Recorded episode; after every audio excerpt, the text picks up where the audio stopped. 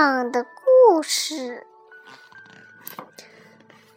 西蒙的故事，在一个国家里，很小的地方，在村中，而是有一些学民来那中关于唱起他的歌词。有一个人，两个人来到了这里。他有一个孩子，西蒙的孩子，他每天都握着拳头玩一。有一个小孩，他的名字叫西蒙。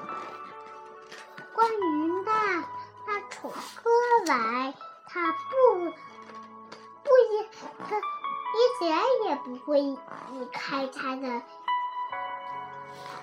他的人是一个非常务实的人，他是一个好，他西蒙关于唱起他的歌谣，他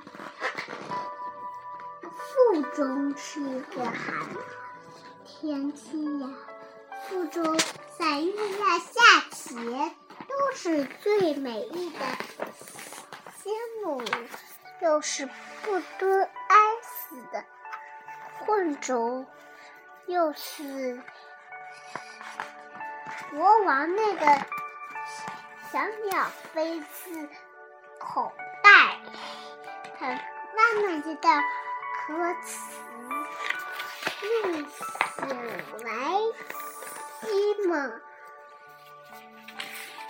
他第二天他见西蒙的时候，不在他的春天，他也去找那个鸟儿，但是并不在回寺。他慢慢的、慢慢的走进森林，看桃鸟儿不在家里。也不在外面，他更不会。